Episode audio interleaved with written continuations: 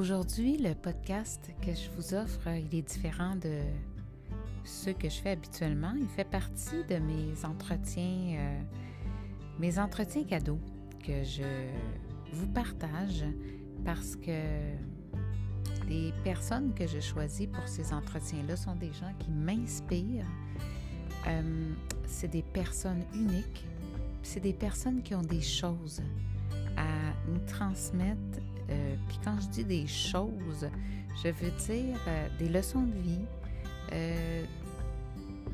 des états intérieurs à partager, finalement des attitudes gagnantes. Alors j'espère que vous aurez autant de plaisir à écouter celui-ci avec Hélène Cyr que j'en ai eu à le faire et je souhaite qu'il vous habite aussi longtemps qu'il m'habitera moi. Bonne écoute.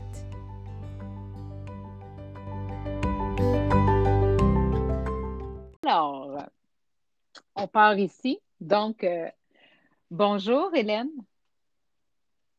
Bonjour Sonia. Allô. Alors, euh, aujourd'hui, euh, sur le balado, je parle avec Hélène. Hélène Cyr, que j'ai rencontrée il y a très longtemps. on n'allait pas à la même école, mais on avait des amis communes.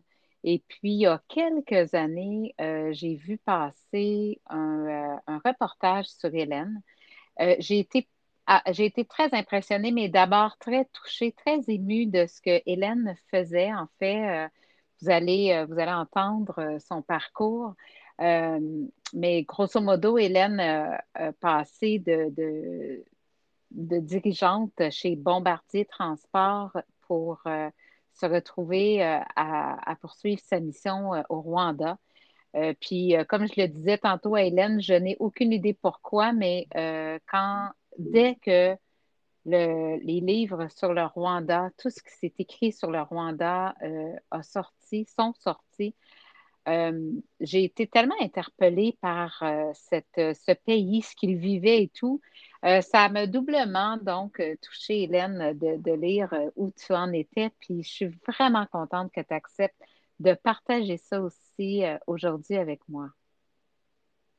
Ben, ça me fait vraiment plaisir.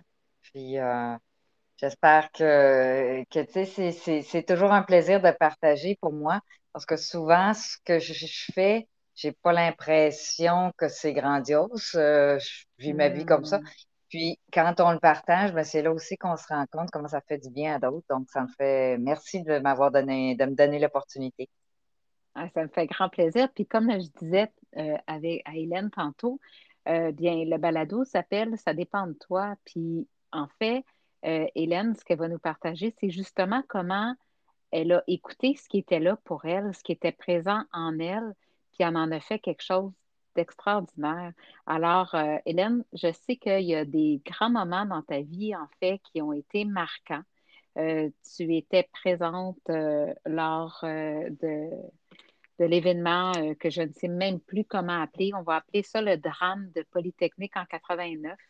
Puis ensuite, ben, euh, tu as, une très belle philosophie, en fait, quand tu en parles à partir de ce moment-là. Qu'est-ce que ça t'a amené à faire? Alors, euh, je, te laisse, je te laisse jaser euh, de, ce parcours-là qui est le tien. oui, effectivement, il y a eu des, moments, des moments clés. Mm-hmm. Pas toujours pas toujours heureux comme, comme celui-là euh, de 89, mais par contre, je pense que tout moment, euh, comme on dit, ce qui ne nous tue pas nous rend plus forts. Et euh, je pense que j'ai toujours essayé d'en tirer le positif de, de, tous les moments que j'ai eus, puis j'en ai eu beaucoup plus de positifs que de négatifs. Mais oui, moi, la, Polytechnique, effectivement, c'était ma, ma, première session. J'avais 19 ans. Euh, je rentrais euh, dans, le monde universitaire. Puis, euh, j'étais présente. Ce que j'ai vu était horrible. on n'a pas besoin de retourner là-dessus. Mais je pense mm. que ce que j'en ai sorti, c'est c'est pas de la haine. Puis, parfois, j'avais même, j'étais même un peu gênée de dire que j'en voulais pas tant à Marc Lépine. Parce mm. que pour moi, c'était un homme malade. Euh, puis aujourd'hui, avec mes 50 ans, ben, je pourrais dire peut-être OK, d'autres choses. Là, je, j'en vois. Mais de, du haut de mes 19 ans, c'était. cet homme-là, il devait être malade. Ça se peut pas, là, de, de, d'en vouloir tant aux, aux femmes, puis en plus de s'enlever la vie, ça ne marche pas. Alors, moi, ce que ça m'a ce que ça m'a fait, c'est non, je vais y retourner. Puis si je suis restée, c'est que, j'ai une mission. Moi, je n'ai pas été touchée. Euh, J'étais là, mais j'ai survécu. Euh, on peut appeler ça quand même euh, survivre. Et, et donc, je vais. Puis ça, c'est consciemment et inconsciemment surtout, là, je te dis ça je vais euh, mm-hmm. en faire, je vais faire de ma vie et de, la raison pourquoi je suis restée, ben, euh, le plus possible. Donc, euh, ça m'a donné une force de vivre, une joie de vivre. Puis là, je me suis lancée un peu dans, dans, vraiment dans la performance. Ça a été, je pense, ma, ma première réaction, là, jeune, ça a été de me lancer dans la performance. J'ai toujours eu de la mm. facilité à l'école, ouais. mais là, ça m'a ça m'a lancé dans OK, euh, oui, les femmes, on a une place à la Polytechnique, puis on, amène, euh, on amène notre bagage en tant que personne, en tant que femme. Puis euh, bon, c'est ça, j'ai eu des ups, ça a vraiment propulsé ma carrière par la suite. Puis tu disais, t'expliquais ça, qu'en fait, tu as, as vu que c'était un homme contre les femmes, en fait, mais que quand tu es retourné, c'était pas tant pour montrer que les femmes avaient toute leur place, mais puis je l'entends, puis j'ai l'impression que cette, euh, ça a teinté beaucoup ta vie, c'est que tout le monde a sa place. Effectivement. Pour moi, j'ai. Puis, c'est ça, tu sais, des fois, euh, les gens, euh, bon, je disais, je suis pas féministe. Puis encore là, ça, c'est du haut de mes 19 ans et non pas de mes 50 ans aujourd'hui. Ouais. Mais parce que j'aimais pas le mot féministe dans le sens que pour moi, la femme, l'homme, c'est pas une question d'égalité, blanc, noir, euh, etc., les religions. C'est pas une question d'égalité, c'est une question de différence. On est tous différents, mais hmm. on est tous, on apporte tous quelque chose dans la société. C'est la différence qui fait la beauté, la force euh, mm-hmm. dans tout. Là. Moi, j'ai travaillé beaucoup chez Bombardier dans des équipes complètement multiculturelles. J'ai voyagé énormément.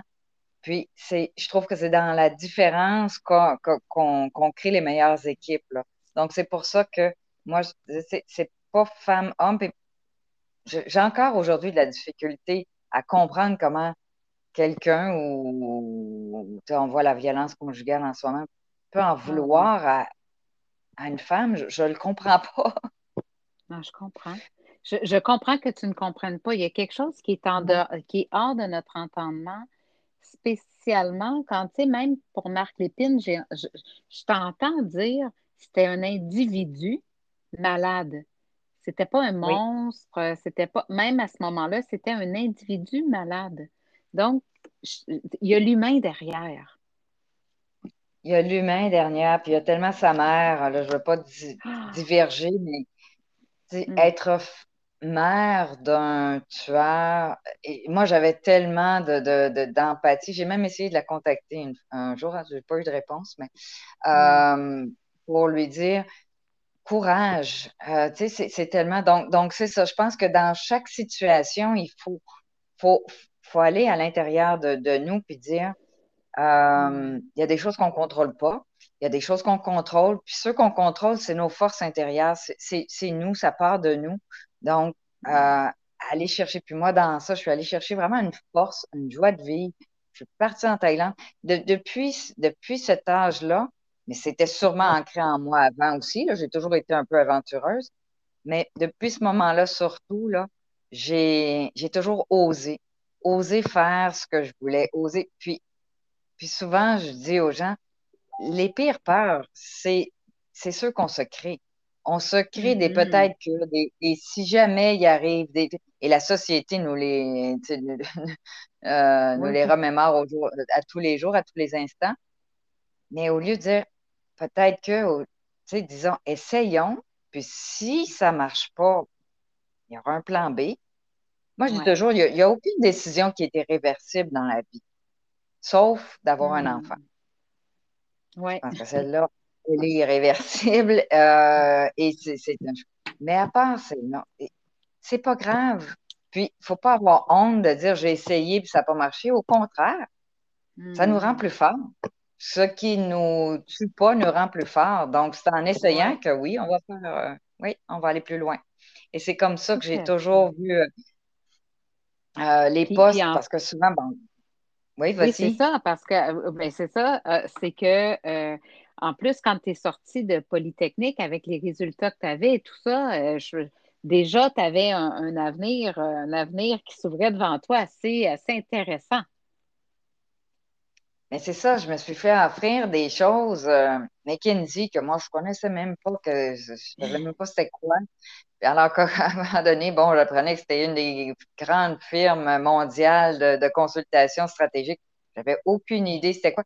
Mais ils sont venus me chercher, puis j'ai fait, ben, si ils viennent me chercher, ça doit être que je vais être capable. Donc, euh, j'ai embarqué là-dedans. Je suis partie à Toronto. Je parlais pas anglais. Je parlais pas le langage McKinsey, mais bon, c'est pas grave.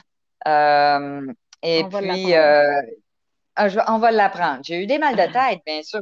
J'ai eu des nuits où je me suis dit, mais voyons donc.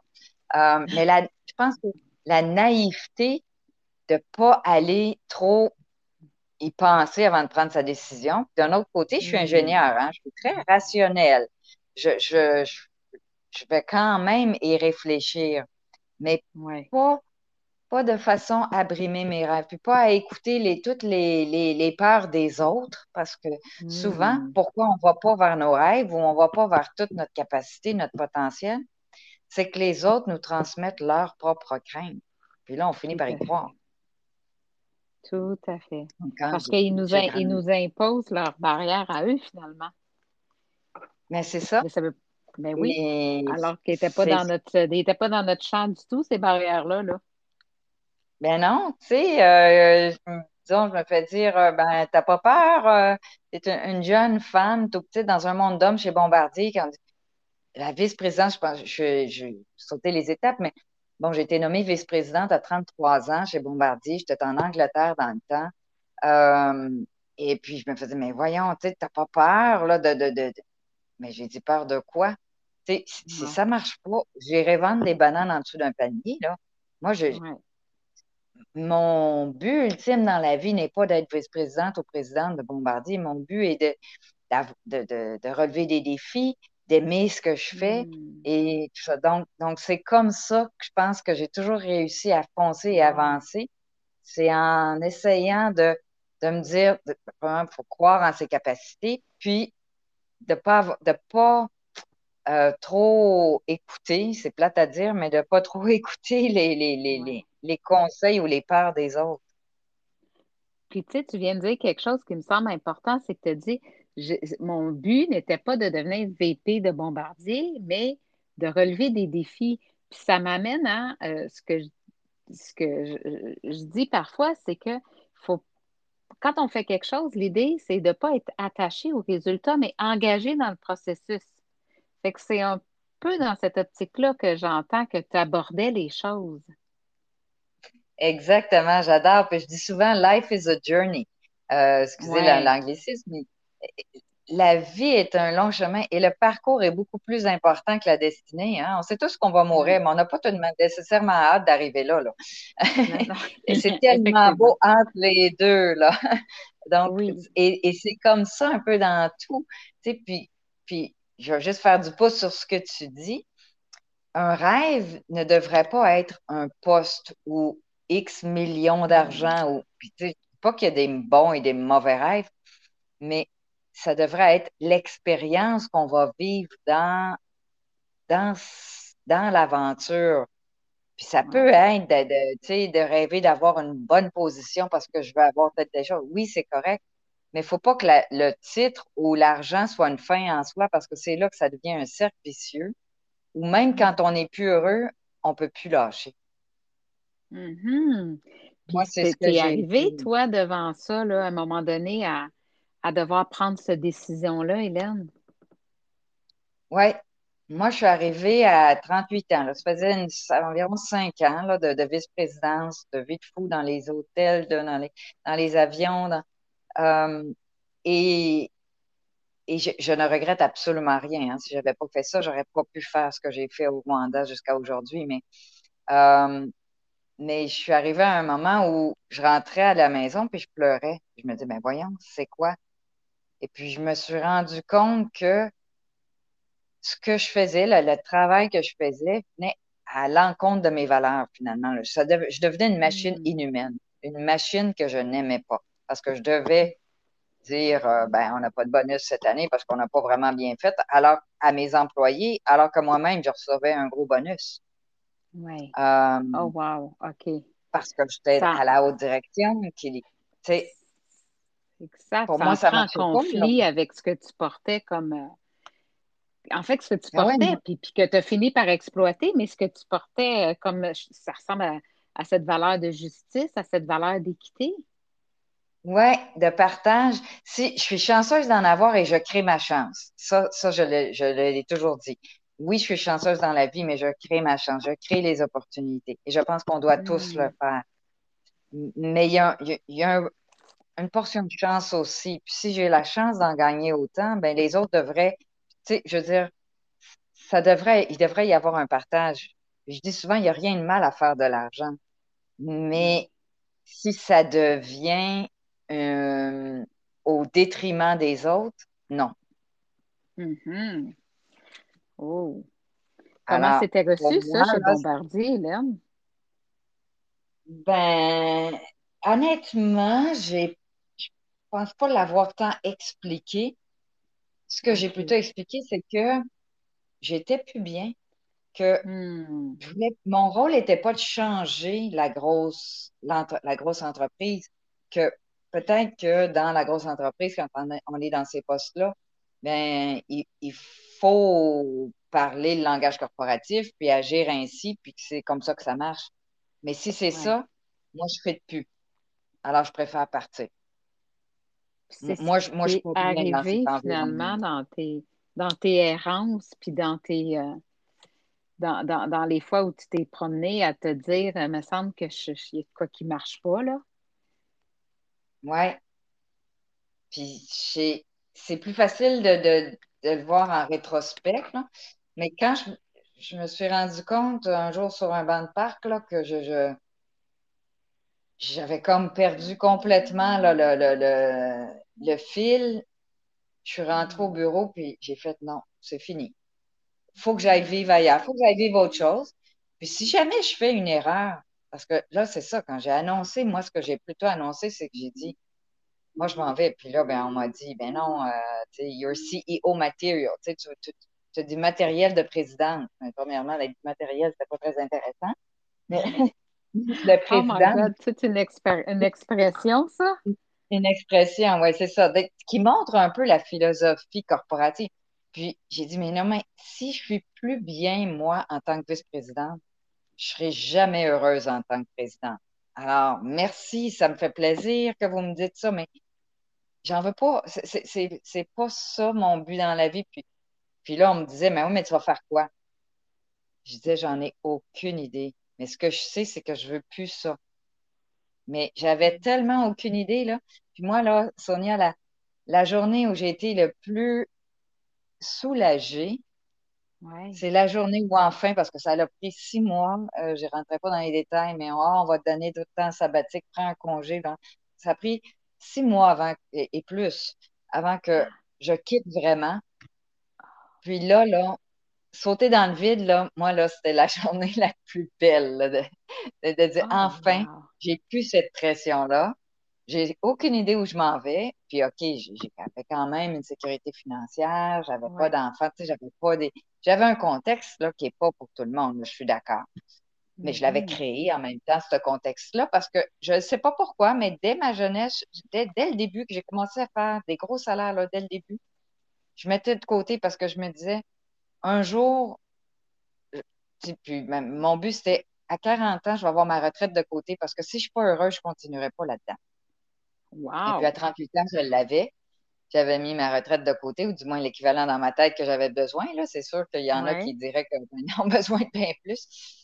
Et puis, euh, et puis depuis, euh, je fais encore beaucoup ben, je fais encore de l'argent. Je veux dire, je travaille encore, mais j'ai complètement refocusé mon, ma contribution envers le développement des gens, le développement des pays, ou un pays en, développement, le Rwanda, euh, au lieu de développer le portefeuille des actionnaires de Bombardier. OK, OK. Fait que tu as, vraiment utilisé tout ce que j'entends là. Peut-être que je me trompe, mais ce que j'entends, c'est que tu as utilisé tout ce qui permettait, si on veut, de propulser une entreprise pour le mettre, pour l'investir au profit d'un peuple. Exactement. J'aime ça que, ce que tu dis et j'espère qu'il y a beaucoup de gens qui vont l'entendre parce que souvent, la première réaction des gens, ils me disent Tu as tout laissé tomber.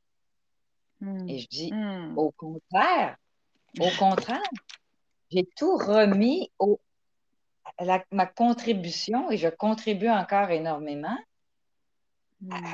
Au bénéfice d'un peuple, de l'humain, au lieu de, des grandes entreprises nécessairement. Mais donc, ce que j'ai laissé tomber, oui, c'est un gros salaire. Mais est-ce que je souffre? Non, je mange trois repas par jour. Je fais beaucoup de voyages. je, je hmm. souffre euh, pas du tout.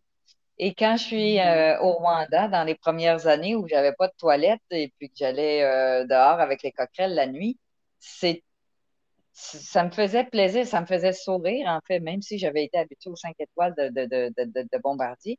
C'était pas une souffrance pour moi. Euh, dirais-tu que c'était plus toi, en fait? exactement. Ça, c'est moi. ça, c'est toi. Oui. Et puis, mais j'aime un certain confort. Je ne suis pas non plus masochiste, là. Donc, après euh, six mois, Après six mois, pas de toilette, bon là, j'avais, tu sais, le, le, le, côté drôle, je ne l'avais pas assez. là, j'avais une toilette. ouais, ouais. Euh, mais oui, exactement. Je revenais aux sources, je hmm. revenais à moi, mais sans, je, sans dire. Moi, j'ai jamais eu l'impression de tout lâcher, mais c'est beaucoup ce que les gens croient quand ils voient Hélène a quitté la vice-présidence de Bombardier pour aller faire du bénévolat. Puis souvent, je dis oui, j'en fais du bénévolat. C'est vrai, mais je gagne aussi ma vie et, et c'est, je ne vis pas d'amour et d'eau fraîche. Mais mon bénévolat, pour moi, quand, on parle de bénévolat, moi, c'est toujours dans, dans l'esprit développement. Euh, Comme je dis souvent, il y a une différence entre l'aide humanitaire et le développement international. L'aide humanitaire, c'est en temps de crise. Il, y a, un, tsunami au, au Sri Lanka où j'ai passé en, juste avant le, tsunami, j'avais passé un mois ou deux avant. Puis là, quand j'ai vu ça aux, nouvelles, je me souviens, je ne me souviens plus de l'année, mais j'étais là juste avant le grand tsunami. Puis quand j'ai vu ça aux nouvelles, j'ai dit à ma mère, parce que c'était le temps des fêtes, je me souviens, j'étais revenue en 2003. Euh, au Québec. 2003, en décembre. Hein? Alors, moi, en octobre, j'étais allée. Puis là, bon, j'ai été euh, chez ma mère pour le temps des fêtes. Puis elle me dit, puis là, je vois ça à la télévision, j'ai dit, moi, je m'en retourne. Il faut que j'aille les aider à reconstruire. Puis là, elle, elle, me regarde et elle me dit, non, mais tu sais, moi, je me dis, juste tant mieux, tu n'étais pas là à ce moment-là. Tu as passé à côté de la Polytechnique, tu as passé à côté de, des, des, ah! euh, des bombes à l'onde, tu as passé à côté du tsunami. Peux-tu rester ici? Oh my God, tu as tout évité ça? Moi, je ne sais pas pourquoi. Euh, je suis toujours avant ou après. Oh! Là, ça se passe entre les, entre les cracks. Euh, mais comme je dis, je vais avoir une. Ça doit être pour une raison.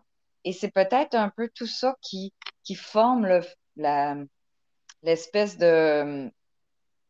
Pas urgence de vivre, mais le désir de vivre pleinement.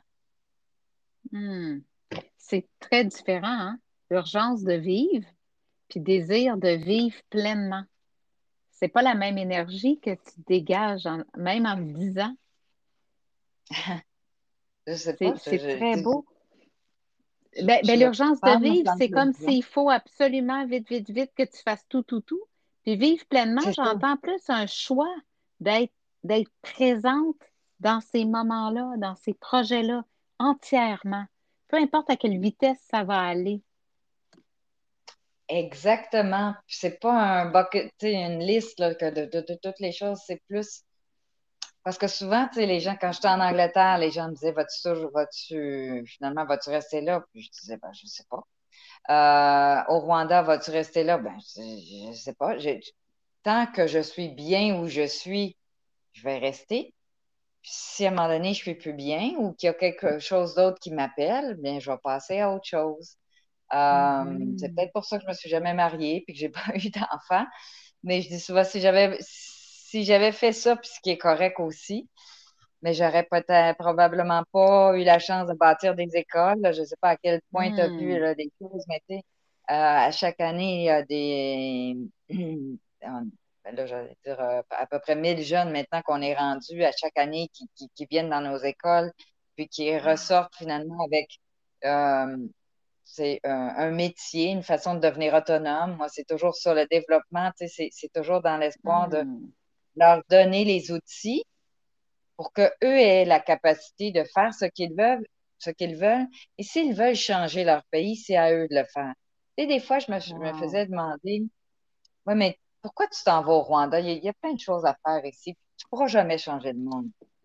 Et j'ai jamais eu la, la prétention de vouloir changer le monde. Mais c'est une personne, un geste, un peuple à la fois. Puis là-bas, j'ai trouvé une ouverture, j'ai trouvé une. Le peuple rwandais, c'est inimaginable. Hein? Jamais je souhaiterais quelque chose euh, comme ça, un génocide à personne. Et, mais ça leur a donné une force de vivre, un désir de se reconstruire, une capacité de d'être bien avec peu. Donc, moi, ça, ça m'a tellement donné d'énergie, là, puis de voir qu'à tous les jours, je pouvais contribuer à quelque chose. Puis, tu sais, Sonia, ça va être aussi simple des fois. Moi, moi je suis une adepte du jogging, là, mais le matin, là, en jogging, de, prendre la jerrycan, c'est la, la, gros bidon d'eau que, qu'un enfant ou qu'une vieille personne va au robinet pour chercher public là, pour mm. chercher l'eau puis revenir, puis ils doivent s'arrêter aux cinq minutes parce que c'est trop pesant. Oui. moi, d'en prendre un dans chaque main, puis de les aider. Puis là, en plus, ben là, la connexion, là, tu leur parles avec le langage des signes, parce que je ne comprenais rien au début. euh, cette joie de contribuer, autant au niveau très stratégique de Bombardier, j'ai aimé ça. Mais ces petits gestes-là, c'est encore plus moi, peut-être. Je m'étends un peu, hein. Non, mais écoute, j'étais en train de me dire, tu sais, tantôt, quand on, a jasé un peu avant de commencer, je te disais comment, euh, pour une raison que j'ignore, euh, l'histoire du Rwanda m'a tellement touchée, m'a tellement interpellée, puis je ne sais pas pourquoi. Ça a commencé avec un dimanche à la piscine à Kigali. J'ai ensuite euh, mm-hmm. lu le, livre de, du général Dallaire qui m'a bouleversée. Puis, à quelque part, je pense que quand j'ai vu que ce que tu faisais, c'est comme un petit peu si j'ai transposé euh, le désir que j'aurais eu, peut-être, de faire une différence dans ce que tu en train, étais en train de créer, toi. Puis, c'était. Euh, c'est tellement beau. Puis en même temps, moi, je, te le disais tantôt, je ne sais pas si je vais avoir l'air bien ésotérique, mais je me suis coudant dans une autre vie. Moi, j'étais-tu rwandaise? mais toi, qu'est-ce qui t'a amené là? Qu'est-ce qui t'a appelé vers le Rwanda? Euh, ça a été un peu un concours de circonstances. Quand j'ai, après Compostelle, moi, quand, quand j'ai tout quitté, puis j'ai finalement, là, j'étais sûre que je voulais vraiment partir. J'allais faire Compostelle pour vraiment faire le vide et puis pour pouvoir faire de la place pour penser. Parce que quand, quand les gens me disaient tu vas faire quoi, j'ai aucune idée. Puis je, ne hmm. pouvais même pas y penser. Donc, c'est en faisant ça. Puis après, en revenant, oui, c'est ça. en fait, c'est une amie ben, euh, qui est devenue une amie, mais une, une hygiéniste dentaire euh, Sylvie Potvin, pour ne pas la nommer, qui, euh, qui avait écrit dans le Journal de Montréal, dans Voyager autrement, qui euh, ramassait des brosses à dents toute l'année. Puis elle, après ça, une fois par année, elle allait au Sénégal, en Afrique quelque part, mais surtout au Sénégal, mais elle était déjà allée au Rwanda pour enseigner l'hygiène dentaire. Puis elle, distribuait les brosses à dents en même temps en faisant ses cours. Alors, je l'ai appelée, puis j'ai dit, tu sais, c'est un peu là, quand je te dis, je crée ma chance, je l'ai appelée, puis j'ai dit, écoute, j'ai, j'ai pas de brosse à dents, je peux aller t'en acheter quelques-unes, mais c'est pas ça le but. Euh, moi, ce que je veux savoir, c'est, je suis ingénieure, là, puis MBA, tu sais, j'ai pas une, profession euh, médicale ou euh, de professeur. Tu sais, souvent, on va voir quelqu'un qui va aller dans mm-hmm. l'éducation. Mais j'ai dit, moi, je veux aller aider en Afrique, mais je sais pas de où partir, je sais pas comment. Puis, c'est elle qui m'a mis en contact avec euh, une dame, Nicole Pajot, qui avait parti un organisme pour aider les veuves du génocide à devenir autonomes. Puis moi, ce mot-là de devenir autonome tout de suite allumé. Tu sais, ça, c'était mes capacités dans l'entrepreneuriat, tout ça. Donc, euh, c'est comme ça que je me suis retrouvée au Rwanda pour trois mois. Puis, euh, ça a duré dix ans. Puis, ça dure encore. C'est juste que là, j'ai vécu. Mais j'ai vécu sur place pendant neuf ans. Wow. C'est quoi le, ton plus grand, euh, le plus grand apprentissage que ces gens-là t'ont permis? Le plus beau cadeau qu'ils t'ont offert? La résilience. Oh, la résilience, est-ce que c'est un terme que. Mais puis surtout aujourd'hui, en temps de pandémie, là, je me dis, mon Dieu, qu'ils m'ont appris sur ça et que je bénéficie parce que moi, là, euh, en mars dernier, là, quand il euh, a fallu que je revienne, parce que j'étais au Rwanda, je m'en allais au Sénégal, mais j'étais au Rwanda, il a fallu que je rentre à cause, dans les derniers vols, à cause de la COVID. Puis mm-hmm. penser que je ne voyagerais pas pour plus d'un an, c'était impossible. Hein. C'était non, non, non, non. Ça, moi, moi, je vais repartir, c'est pas grave. Mais petit à petit, je me suis fait à l'idée et la patience, la résilience d'accepter que les choses ne se passent pas nécessairement toujours comme on veut, mais ça ne veut pas dire de, comment je peux dire, de laisser mes. J'y crois toujours, là, puis je suis aussi près de, de Chaban avec qui j'ai l'école, d'Emmanuel, de, de, euh, financièrement ou juste, euh, bon, euh, surtout émotionnellement et des conseils.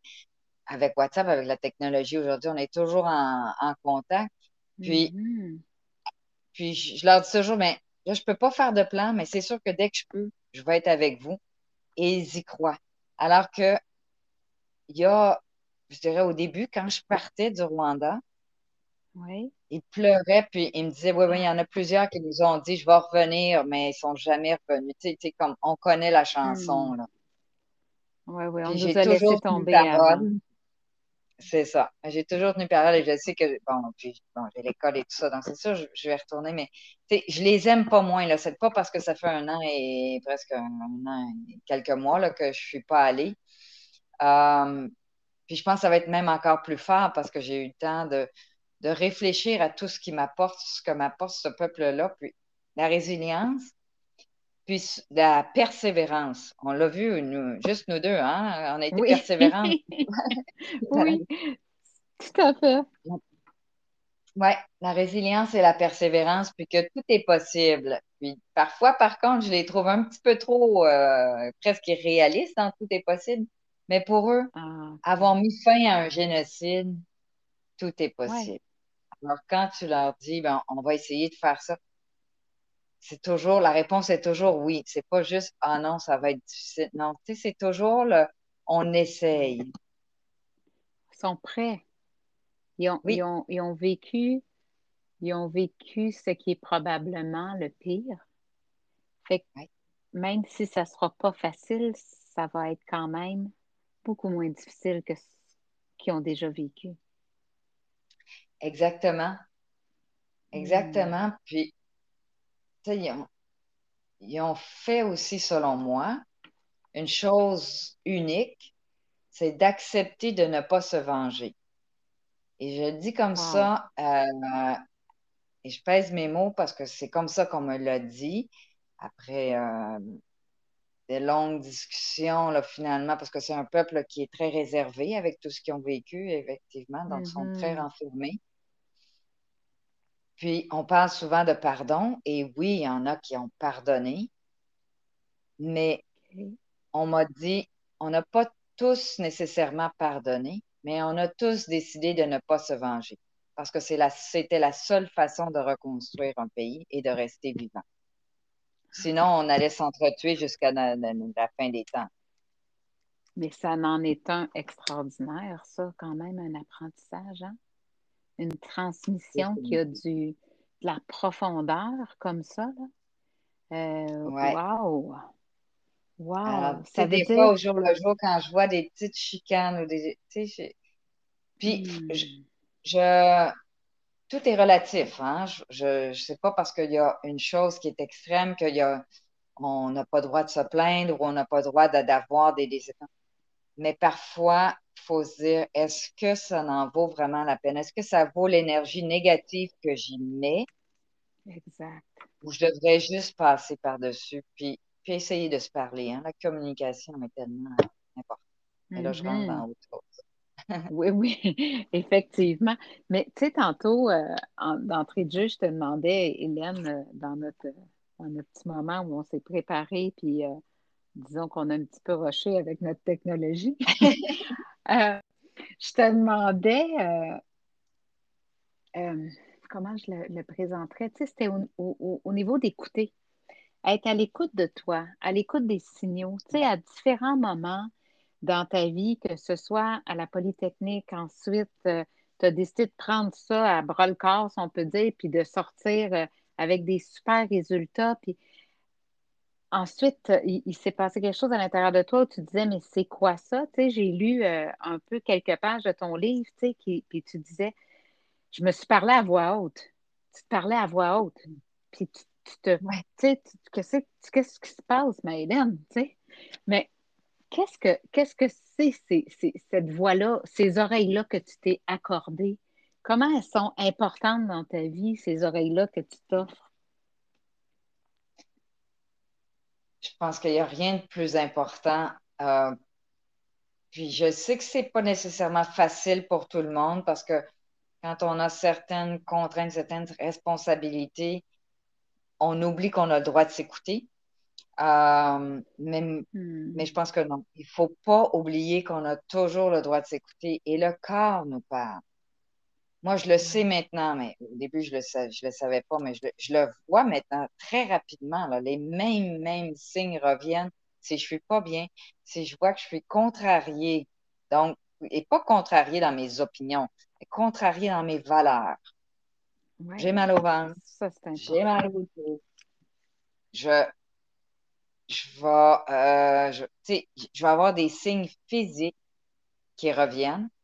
Puis là, je me dis, OK, Hélène, il y a quelque chose qui ne va pas. Et ça ne veut pas dire que c'est toujours des aussi grands changements de, comme des changements de vie, mais je pense qu'il y, a y a même des signes physiques, de la, fatigue, on devient irritable. En tout cas, pour moi, là, je devenais impatiente. J'allais euh, à l'épicerie, puis il y a quelqu'un en avant de moi là, qui, parle à la caissière, puis là, ça, ça, me, ça me rendait impatiente. Puis je me suis dit, non, non, là, c'est quoi, là? C'est pas une minute de plus qui va changer quelque chose dans ma vie. Alors, quand je me rendais compte de ces comportements-là, ou que je me mm. rends encore compte, parce que c'est facile parfois là, de, de, de, l'oublier, puis c'est correct.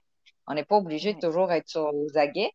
Mais quand on voit ces signes-là, il faut prendre le temps ça ne veut pas dire que, qu'il faut tout changer dans notre vie, là, parce qu'on a des obligations, il y a des choses, c'est correct. Mais il faut dire qu'est-ce que je ne veux plus. Ça ne veut pas dire je lâche tout, mais il y a quelque chose hmm. que je dois changer. Qu'est-ce que je ne veux pas? Mais puis, puis souvent, on n'y va pas là parce qu'on ne sait pas, mais je vais le remplacer par quoi? Euh, mais moi, mon conseil à tout le monde, c'est quand tu vas avoir fait la décision que ça, de, d'arrêter ce que tu ne veux plus, c'est là que tu vas trouver la réponse à ce que tu veux, mais pas avant. Parce que tu es dans, hmm. dans une, un, mode que tu n'es plus capable de, de, de, de, t'épanouir, de laisser la créativité dans ton cerveau pour dire Ah, je pourrais essayer ça ou ça. Tu ne le vois plus, ça.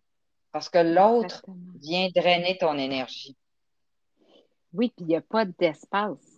Il n'y a pas d'espace. souvent, je, c'est ce que je dis, tu sais, l'énergie, là, c'est, c'est pas juste un concept, euh, c'est pas juste un concept euh, de, ésotérique ou quoi que ce soit. Encore, je reviens avec ce terme-là, mais l'énergie, c'est là, là, mm-hmm. tu sais. Puis, puis j'écrivais ce matin justement à quelqu'un qui me disait Ah, j'hésite à me lancer, puis tout ça. Puis, ben moi, il y a, ça va faire trois ans et demi, presque quatre ans à l'automne, tu sais, j'ai donné ma démission de la commission scolaire où j'enseignais. Puis j'hésitais, tu sais, c'était quand même quelque chose. Puis tu sais, tu disais tantôt, les gens me disaient, mais voyons, qu'est-ce que tu as fait là, tu sais. Euh, puis ton fonds de pension.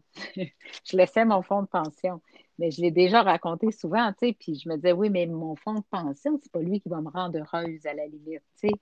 Puis la journée où j'ai pris ma décision, puis j'ai envoyé ma démission, c'est à ce moment-là où les choses ont commencé à se placer comme elles devaient se placer que j'ai reçu des offres, que j'ai eu des opportunités, que c'est vraiment à ce moment-là que, puis je le dis comme ça, là, mais l'énergie a eu de la place pour travailler. Puis que j'entends. Ouais. Ah oui, je suis tellement d'accord. Mais c'est faut le courage de faire le. Puis euh, hmm. c'est ça. C'est, je pense que c'est le courage, oui, le, écouter nos signes, puis avoir confiance en soi, confiance que euh, si c'est si pas ça, ce sera autre chose, puis peut-être que l'autre chose sera encore mieux. Oui, tout à fait. Tout à fait. Puis euh, aujourd'hui, euh, tu disais tantôt, tu, tu, tu, travailles quand même, tu travailles encore. J'entends que tu es au, développement international, c'est ça, Hélène? Oui, surtout, là, je travaille au, en fait, la, création, dans, la préparation des jeunes à l'emploi et la création d'emplois pour les jeunes. Donc, on les prépare, on les forme et on les, euh, euh, soutient dans l'entrepreneuriat ou la création des, micro-entreprises, de financement, etc. Donc, c'est tout dans le développement de la jeunesse euh, en Afrique, subsaharienne surtout, Sénégal, Rwanda. Mais euh, depuis tout récemment, là, j'ai commencé aussi à travailler euh, ici au Québec, donc un petit peu au niveau stratégique aussi. Donc, c'est ça. Wow! Puis, quand est-ce que, j'imagine en fait que dès que tu peux repartir, tu vas te retourner aller retrouver tes amis là-bas? Mes amis, mes amours, oui, c'est sûr. Mais je ne vais pas repartir comme je l'ai fait là, pour en ce moment, euh, puis je dis toujours après, je ne sais pas en ce moment, euh, mes parents sont 80, 79, très en forme.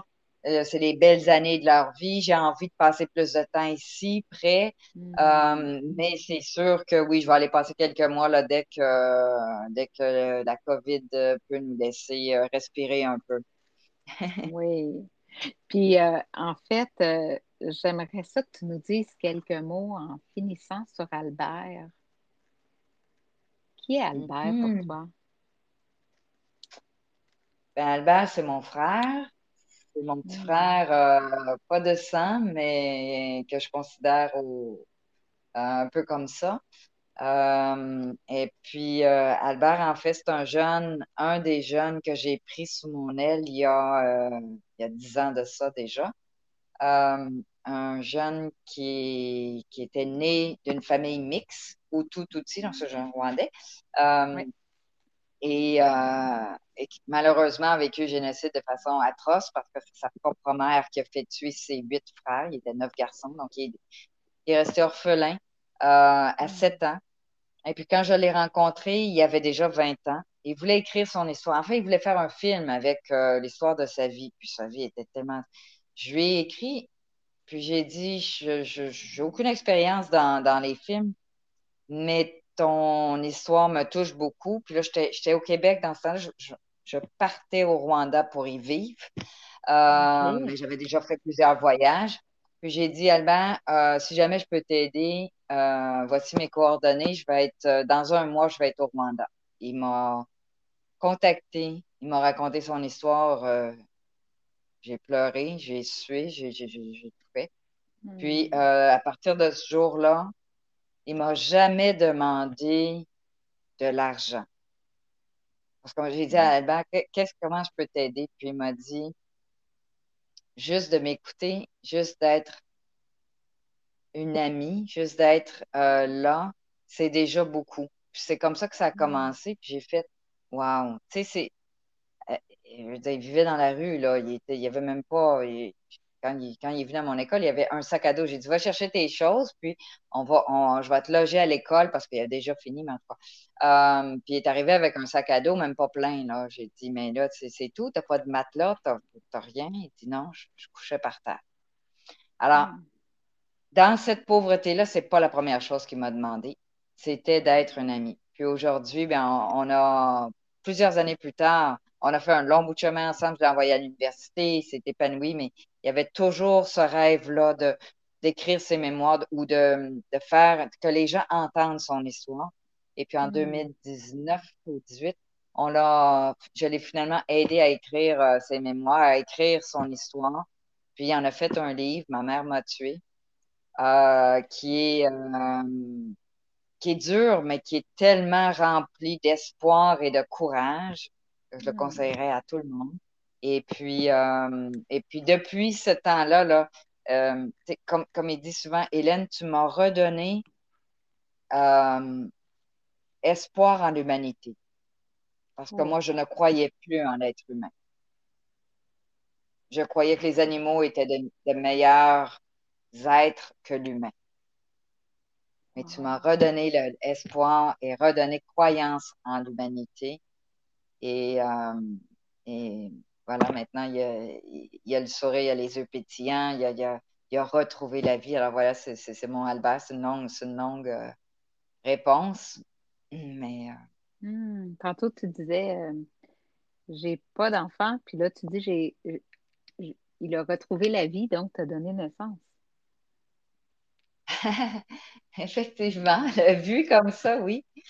Euh, une deuxième vie. Une euh, deuxième vie.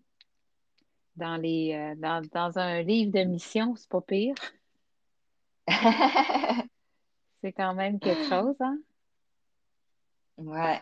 Donc, hmm. non, vraiment, tu sais, je, je, repense à la question que tu m'as posée au début, ce que ce peuple m'a amené m'a tellement amené, je pourrais pas, je pourrais même pas dire une seule chose, ça m'a tellement amené mm-hmm. sur l'humanité, sur la. Puis, c'est drôle à dire parce que c'est un peuple qui s'est entretué, mais, mais c'est oui, c'est une leçon d'humanité incroyable, la réconciliation, le désir. Euh, Albert, son rêve, c'est de pouvoir euh, pardonner, pouvoir que les gens qui ont tué sa famille, son rêve, en fait, c'est qu'il lui demande pardon parce qu'il dit comme ça, je pourrais tellement. Lui, lui il est prêt là, à, aider les enfants des bourreaux. Là. Il est prêt à aider tout le monde. Mm. C'est vraiment quelque chose. Parce qu'il dit, Hélène, si on ne se libère pas de cette rancune ou de cette vengeance-là, ouais. on se détruit. Alors, euh,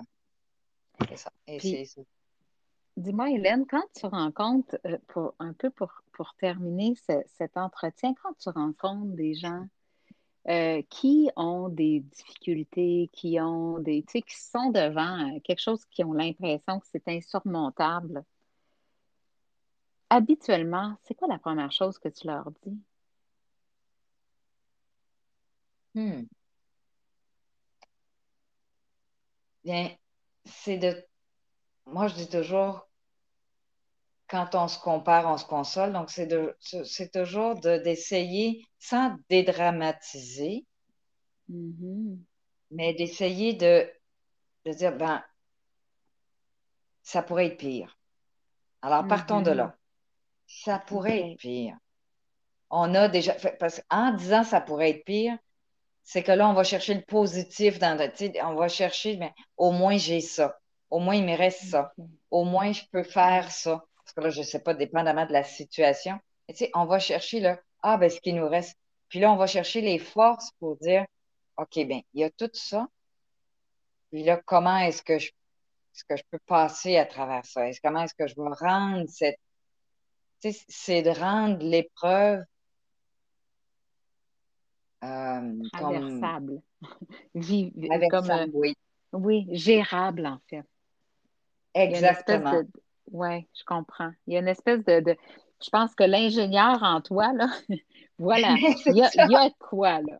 Il n'y a pas de problème, pas de solution, sinon c'est pas un problème. Fait que ça va être gérable, puis quel outil on prend? Ouais. Puis de se dire, hmm. mais ça pourrait être pire, regarde, et au moins, je suis encore en vie. Premièrement, si tu m'en passes, c'est parce que tu es en vie. Donc, ça pourrait être pire. Exact. Donc, euh, tu sais, c'est ça, là. Tu sais, c'est l'ingénieur en moi qui essaye de dire, ben, OK, mais par où on prend ça, là? Puis, tu sais, de l'externe, c'est autre chose. Puis là, mais il faut, faut pas se dire que parce qu'un autre vit quelque chose de pire, que moi, dans le fond, j'ai pas droit à, à dire, c'est difficile, ça me fait mal. Non, c'est correct. Mm-hmm. C'est ton épreuve à toi. Oui, c'est difficile. Oui, ça fait mal. Mais là, comment est-ce qu'on peut le regarder d'une façon où dire, OK, mais là, ça pourrait être pire, donc qu'est-ce que je vais faire? Parce qu'il faut que ça vienne de soi, hein. ah, la mm-hmm. majorité là, des, des, des, problèmes. Qu'est-ce que je peux faire pour m'en sortir? Puis c'est sûr qu'une des choses, c'est d'aller chercher de l'aide. On ne peut pas tout faire tout seul. Mais mm-hmm. même l'aide, il, il, faut aller la chercher. Il faut dire j'en ai besoin, tu sais. Oui, tout à fait. Ah oui, tellement.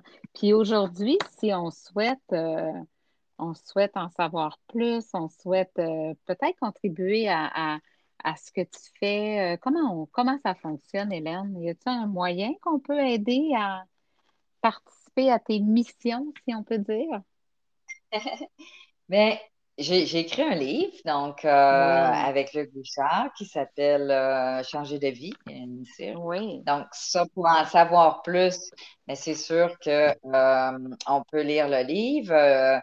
Euh, pour les contribuer financièrement, le problème que j'ai, c'est que moi, je, l'ai toujours fait pour que les projets que je fasse deviennent autonomes, qu'ils ne soient pas dépendants des fonds que je peux aller hmm. trouver ici. OK? Donc, j'ai jamais parti une fondation ou des choses comme ça parce que le, le projet devient dépendant de ça, puis quand ça fonctionne plus, ça tombe à l'eau. Alors, ce qu'on peut faire par contre, c'est que les gens qui sont intéressés, c'est d'aider un jeune à financer un jeune à venir à mon école, à mes, écoles. Donc, ça, pour hmm. moi, c'est que tu ne finances pas l'école. Mon école, mais c'est un jeune. Puis là, c'est à travers moi, oui. Mais l'argent, quand je reçois de l'argent de collecte, ça va être pour aider les jeunes à accéder à l'école parce que il faut quand même, c'est l'équivalent de 500 dollars par année, là, une année complète, euh, logée, nourrie, parce que nos jeunes sont pensionnaires. Euh, le stage, parce qu'on on, enseigne l'hôtellerie et le tourisme, donc le stage inclut euh, un an complète, c'est l'équivalent de 500 dollars, mais il y a beaucoup de jeunes qui ne sont pas capables de se le permettre. Donc, ça va être comme ça. Puis c'est juste avec mon email, moi, je ne sais pas si oui, je vais le partager. Euh, tout à fait, je vais le mettre sur le site. Et je suis très facile à trouver ça, sur Facebook, tout ça. Mais je n'ai pas un organisme. Alors, tous les gens qui vont dire est-ce que je vais recevoir un reçu de, un reçu pour l'impôt ou les choses comme Non. Euh, mais si vous voulez contribuer, vous me faites confiance que ça s'en va à la bonne place, ça va me faire plaisir de, euh, de vous aider à, de vous aider à aider. Super.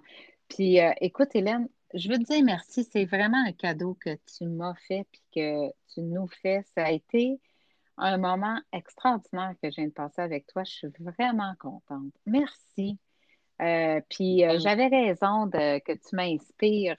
j'avais raison d'être inspirée. Tu es vraiment inspirante. Puis euh, bravo. Bravo pour ce que tu as fait, ce que tu as accompli. Puis merci au nom des gens que tu ben, aides.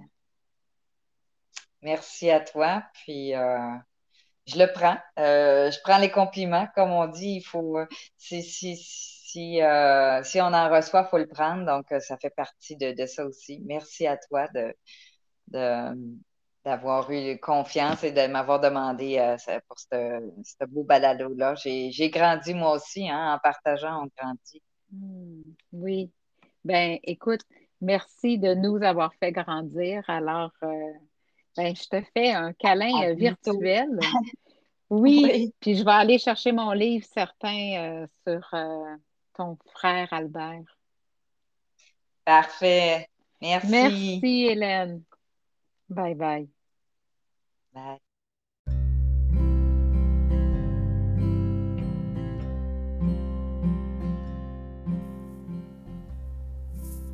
Merci d'avoir partagé ce moment avec moi. Pour continuer à demeurer en contact, je vous invite à me suivre sur Instagram au soniatremblay.ca, sur Facebook, Sonia Tremblay Mieux-être, et je vous suggère aussi de venir me rejoindre sur mon site internet www.soniatremblay.ca afin que nous nous connaissions davantage. Au plaisir de vous retrouver pour le prochain épisode.